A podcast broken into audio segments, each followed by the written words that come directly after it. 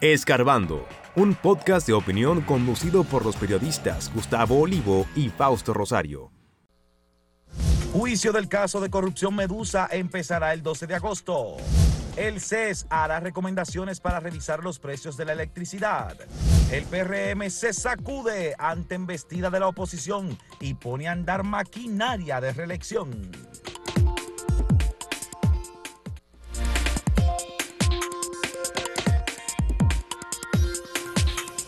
Tercer tribunal de instrucción de primera instancia del Distrito Nacional le toca ya iniciar el 12 de agosto, según dictó ese mismo tribunal, luego de la revisión de las pruebas sobre el caso Medusa.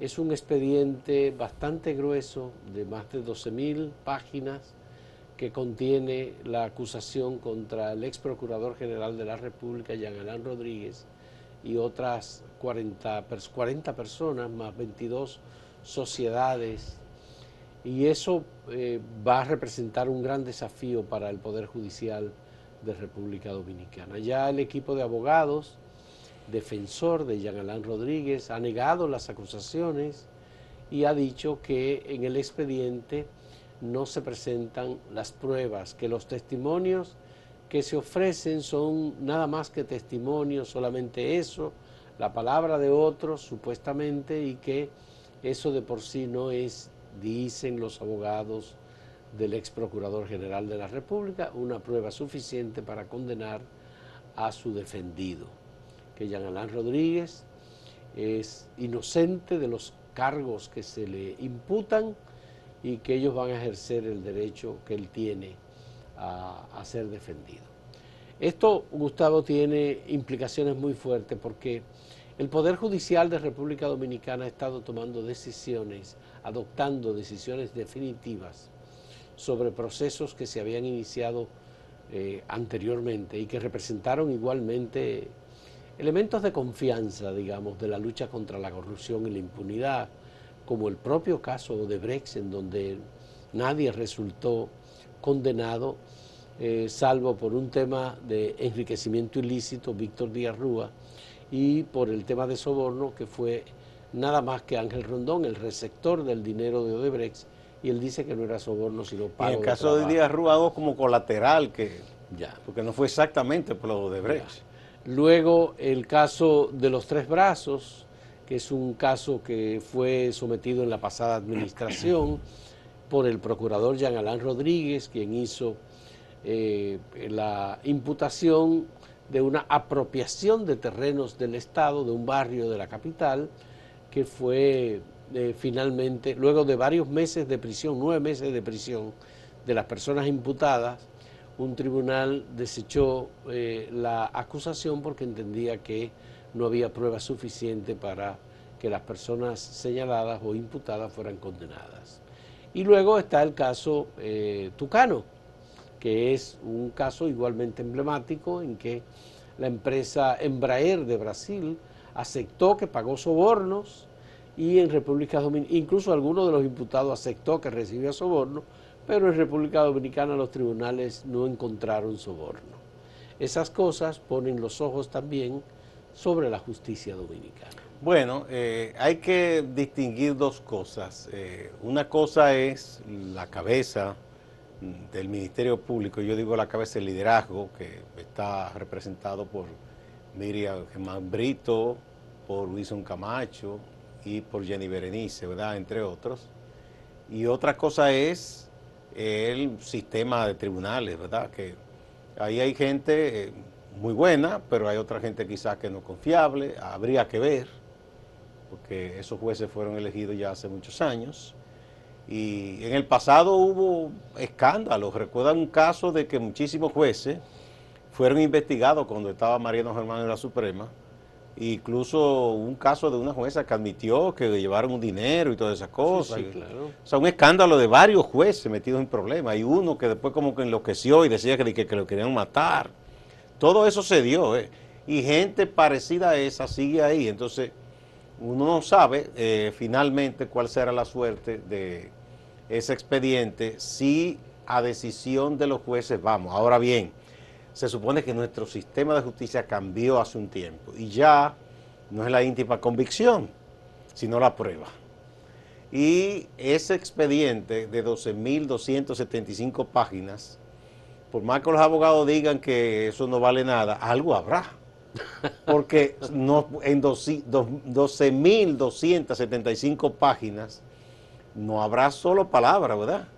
Algo habrá. Y los testimonios, es verdad que la palabra de una persona, pero hay testimonios y testimonios. Hay gente que eh, decide colaborar y denuncia cosas y dice cosas que presenta a su vez elementos para prueba, decir, bueno, este me pago aquí, yo le pagué a fulano. Es decir, ese rastro que se sigue al dinero, todo eso está ahí. Que no todo vaya a ser validado, eh, eh, ¿verdad? Es, posible, porque siempre eso, eso ocurre en casos como este, dicen, puede esta prueba sí, esta no, pero no es que será tan fácil como creen esos abogados. Eh, a ellos les pagan para defender a Jean Alain o a los demás que le pagan para defender a los demás imputados y deben hacer su trabajo. Y la misión de esos abogados es destruir la credibilidad de ese expediente, lo primero, y para defender a su gente. Eh, ahora, que nadie espere que el 12 de agosto habrá nada definitivo, eso es nada más que empezando. Y lo más probable que traten de incidentar y eso se reenvíe, eso, eso durará unos años ese caso. Mira, Gustavo, una de las características de este expediente es que hay en, en él una buena cantidad de personas que confesó los crímenes cometidos y que a cambio de no ser imputada colaboró abiertamente con las autoridades y lo dijo todo. Que eso se contempla en la ley. Entonces es eh, una delación premiada, que es como se conoció en Brasil con el caso de Brex, ya eso fue bastante utilizado. En República Dominicana no había sido utilizado hasta ahora en la dimensión que este expediente Medusa eh, está, está, utilizando el recurso de la delación premiada.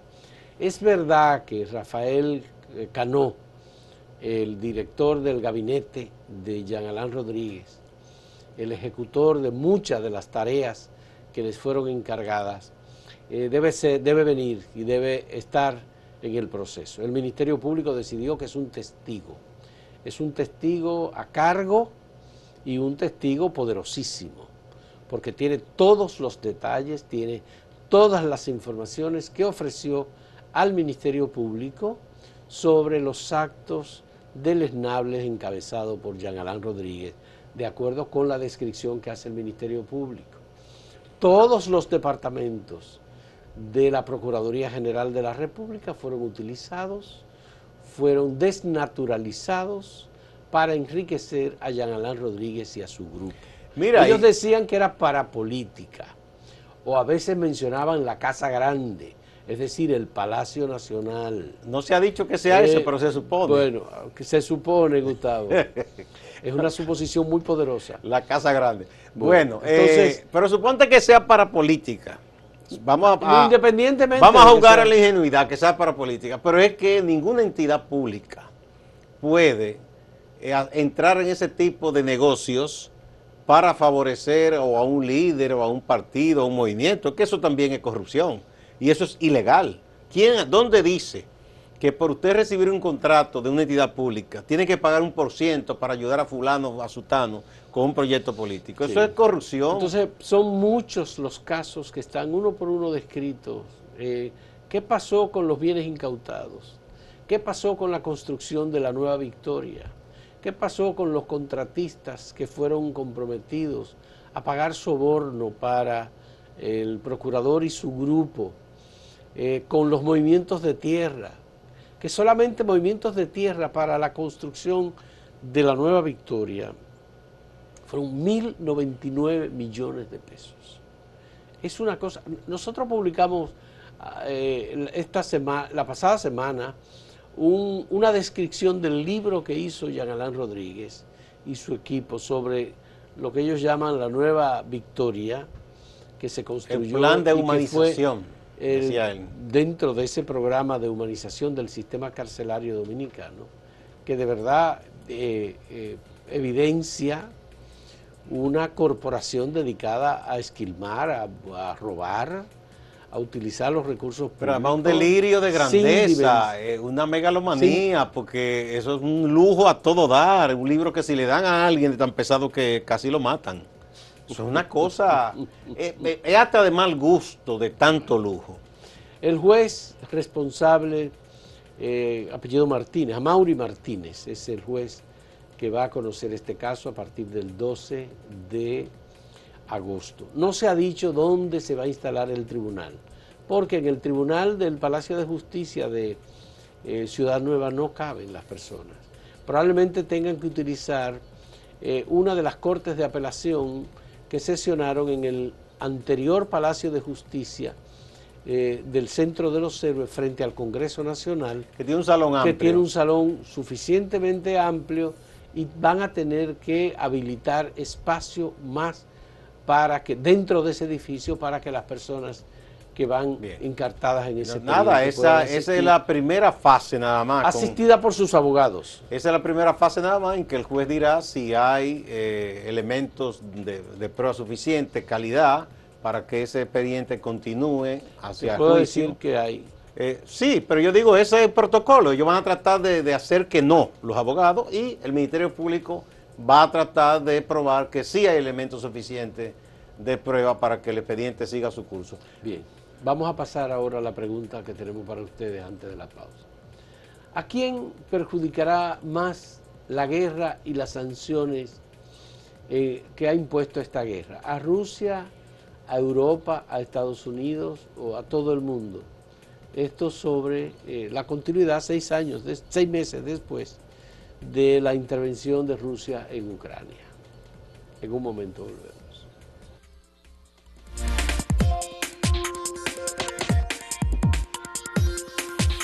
Si quieres anunciarte en este podcast, escríbenos a podcast.acentotv.de.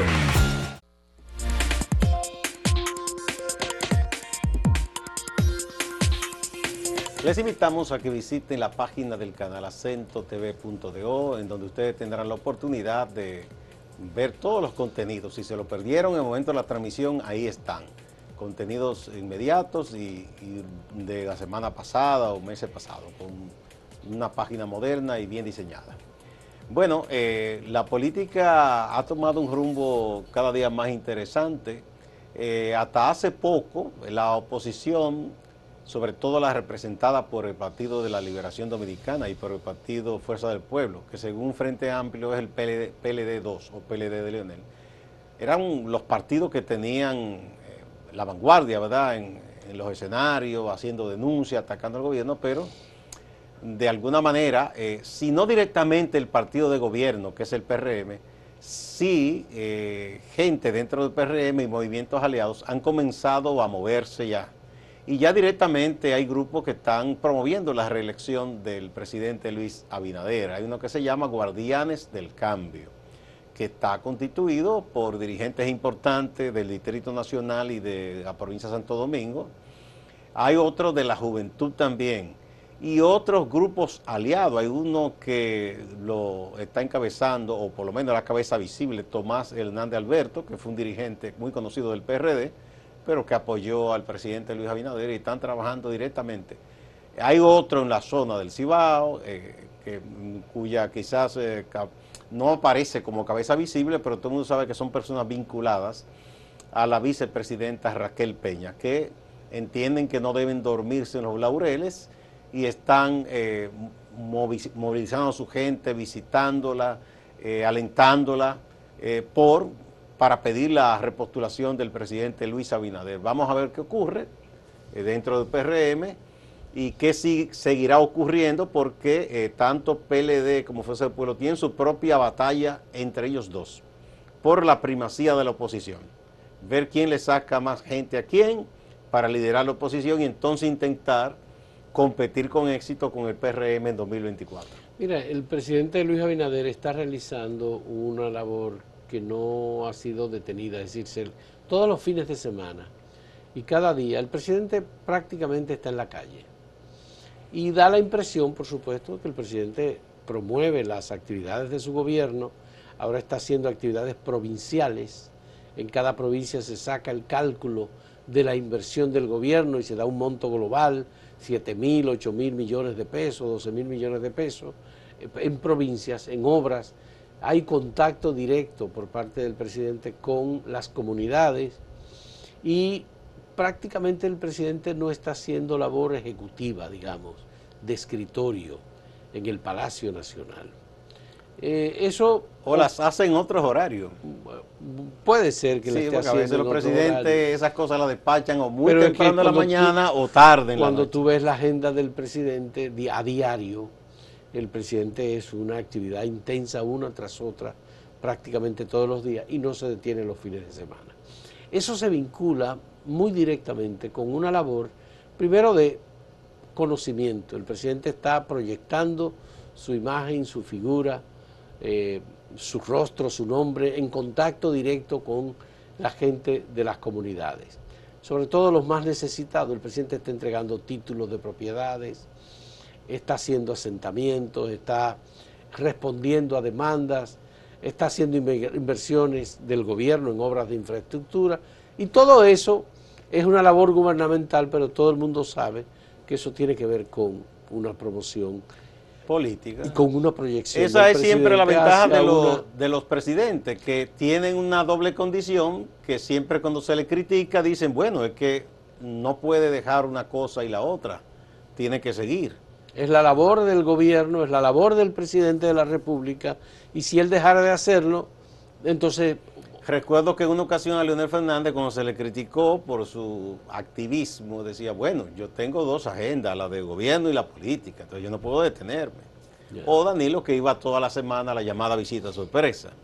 Eh, son de las cosas Nunca que en, se detuvo. en países muy presidencialistas se dan. Uno quizá quisiera que no fuera así, un país más institucionalizado, pero ese no es el nuestro.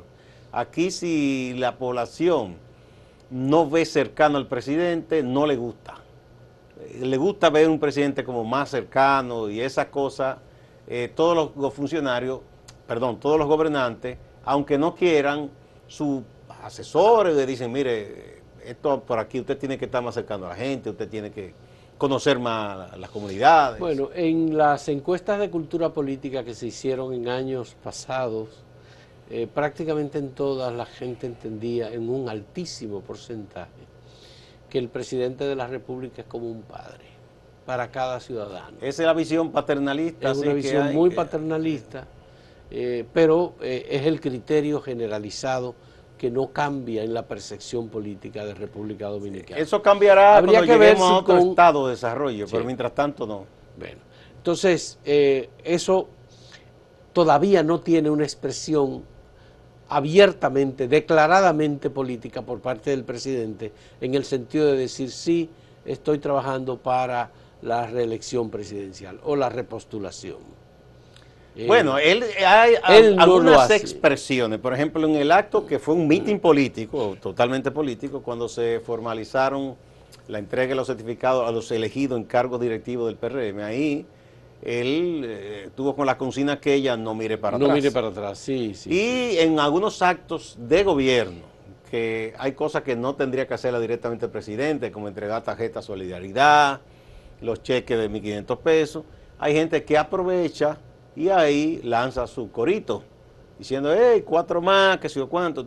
Porque eso, esa es la vida aquí política, eh, sobre todo en los partidos, la gente de la base, que ese es su quehacer prácticamente.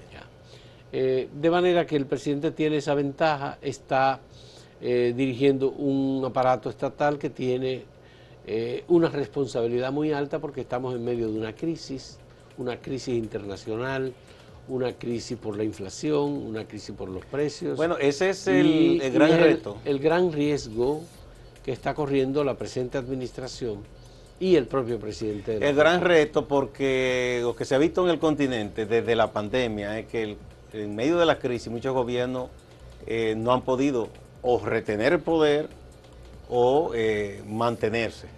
Eh, vamos a, ese es el gran reto que tiene el presidente Luis Abinader. Bueno, lo que estamos viendo es que un presidente que ha podido, por ejemplo, y que todo el mundo entiende que podría, podría optar por una reelección, Biden, el presidente demócrata de Estados Unidos. Está en entredicho. Está en una situación que lo mejor ahora, lo que están diciendo las encuestas es que lo, él podría ayudar al Partido Demócrata No si él anuncia temprano que no aspira a una reelección. Pero igual está Bolsonaro, que prácticamente está No, no, fuera. de- Bolsonaro. Y, todo, y ahí vimos lo que pasó en Colombia. O sea, eh, es una época de cambio eh, por esta crisis. Entonces, ese es un gran reto que tiene el presidente Luis Abinader. Vamos a la pausa, pero antes vamos de nuevo a mostrar el tema que hemos puesto para que ustedes opinen. Precisamente a propósito de la crisis que ha ocasionado la guerra más las sanciones impuestas a Rusia, eh, ¿a quién perjudican más la guerra y las sanciones?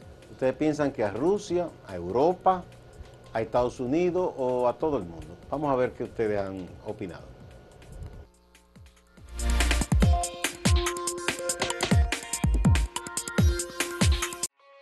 Síguenos en redes sociales, arroba acento diario y arroba acento TV.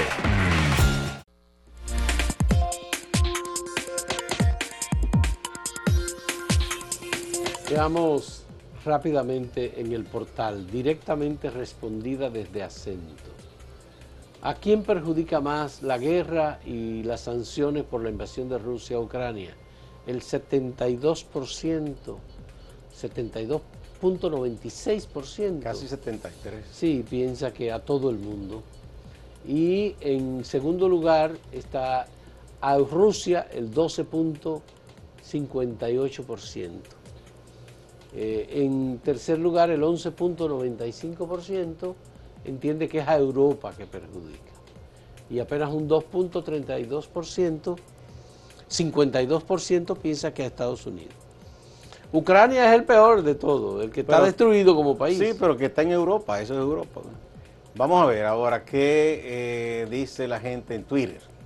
Bueno, todo el mundo 77.5%. En segundo lugar, Europa 13.3%.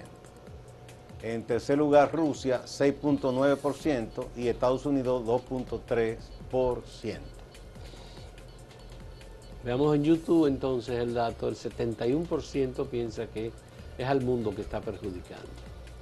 Seguido de a Europa con un 13%, luego a Rusia un 12% y a Estados Unidos un 4%. Es así. Es una situación que se ha extendido Bueno, mucho más. aquí lo- tenemos la opinión de Inocencia Barcácer que dice a los pobres del mundo. Emelindo Mota Benítez dice al mundo sin lugar a dudas. Creo que si ponemos en una balanza el pro y los contra de la guerra, de las guerras que hemos tenido en el mundo, somos más los perjudicados que los que se benefician de la misma. No, las guerras no benefician, eso no es bueno, ¿no? Vamos a ver, ahí tenemos a Argenis López que dice... A los "Hablo- países, a los, a los países. Ah, a los, el que dice a los. A los países descapitalizados, los Estados Unidos, Rusia, Europa son beneficiados. El último consumidor, los Países Bajos, descapitalizados, son los que cargan con la consecuencia de la guerra. Argenis tiene una mascarilla puesta, Gustavo. Sí. Bueno, vamos a dejarlo ahí entonces, señores. Muchas gracias y nos pasamos ahora con Máximo Laureano, nuestro compañero en Santiago, para un reporte de las notas más importantes en Santiago. Adelante, Máximo. El general de brigada en Santiago, Claudio González Moquete, habla de los resultados de los operativos que se llevan en conjunto con los miembros del Ejército de la República Dominicana. González Moquete habla de que hoy se puede caminar en Santiago con la confianza de no ser atracado. significativamente. Es prueba de eso. Ustedes ven en la calle la seguridad, la gente se siente segura, está saliendo a las calles y se siente la percepción y también los números hablan solo. Es prueba de que ustedes hagan ustedes mismos la comprobación, entrevistando a cualquier persona en la calle. El encargado de la Dirección General Cibao Central, que tiene como centro Santiago, también habla de la investigación sobre la muerte del abogado Basilio Guzmán. En el encuentro, el gobierno en las provincias, la gobernadora Rosa Santos y el ministro de Hacienda, Jochi Vicente dan clase de cómo se defiende al gobierno. Creó el programa de siembra para motivar a la gente a que sembrara. E inmediatamente eh, se aprobó la tasa cero. O sea que nuestro gobierno ha garantizado que no haya ausencia o caristía en los alimentos de la, de la canasta básica. El esfuerzo que nosotros estamos haciendo con todo el tema de los subsidios para que eso no afecte a la población más vulnerable, a todos nosotros que estamos aquí, es, o sea, es descomunal. Ahí ustedes tienen algunas eh, gráficas, el precio, la, la, la, gráfica más grande, que es la de cuánto se ha incrementado el precio del petróleo desde diciembre a la fecha, el precio del petróleo se ha incrementado un 60%. Representativos del Sindicato de Enfermería en Santiago reclama el pago de incentivos. Hace un llamado a los ejecutivos del Servicio Nacional de Salud. Dicen que ese dinero está ahí, que solo hay que disponer de los pagos y amenazan con paralizar los servicios mientras los hospitales, en su mayoría a nivel nacional, tienen los incentivos listos para su pago. Mientras, mientras el Servicio Nacional de Salud y el MAS dice ahora que en, en septiembre. El dinero está establecido para repartirse de enero a junio del, del, del mes del año 2022. Entonces, no es posible que el MAS y el Servicio Nacional de Salud venga a decir que en septiembre. Todos los hospitales que tengan su dinero listo, que lo entreguen, porque ese dinero no lo ha trabajado el MAS, ese dinero no lo ha trabajado el Servicio Nacional de Salud, ese dinero lo trabajan los trabajadores que estamos dentro de los hospitales. Así estuvo el ambiente en Casa de Arte en la celebración del patrón Santiago este 25 de julio en escena, Wendy Cuevas con su grupo de palo. Distante pero pendiente, actualidad y objetividad desde Santiago. Siga la programación de Acento TV.